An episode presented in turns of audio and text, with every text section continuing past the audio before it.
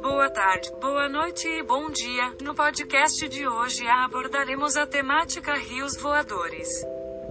Pode-se citar sua importância em questão à matriz energética, hidrelétricas, nuvens e chuvas nas diferentes regiões brasileiras, agropecuária, geografia, economia e geopolítica, mas o que realmente são os rios voadores?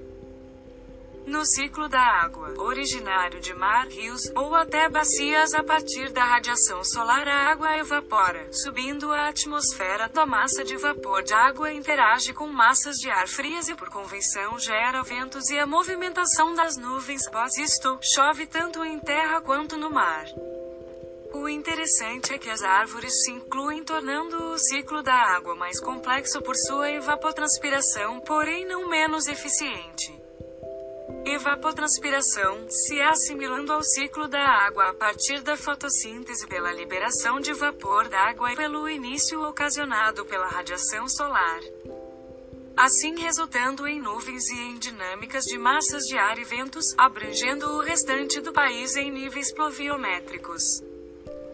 O evento dos rios voadores aparenta ser um incêndio, mas é apenas a concentração de árvores que potencializam a emissão em conjunto. É estimado que tais fluxos de vapor d'água sejam quantitativamente maiores do que o próprio fluxo do rio Amazonas mas que é contido pela Cordilheira dos Andes, direcionando os ventos e nuvens precipitando parte das nuvens originado rios que conhecemos hoje.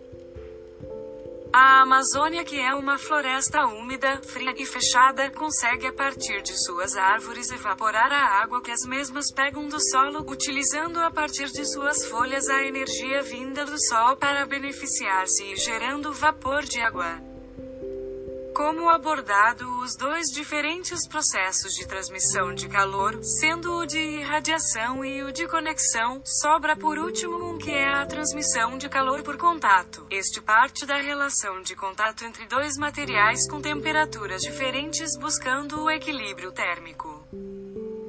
Existe uma importância da floresta amazônica não somente por sua fauna e flora, mas por sua vegetação que estabelece uma importância no processo de chuvas e compõe o clima para tanto o Brasil quanto a América do Sul.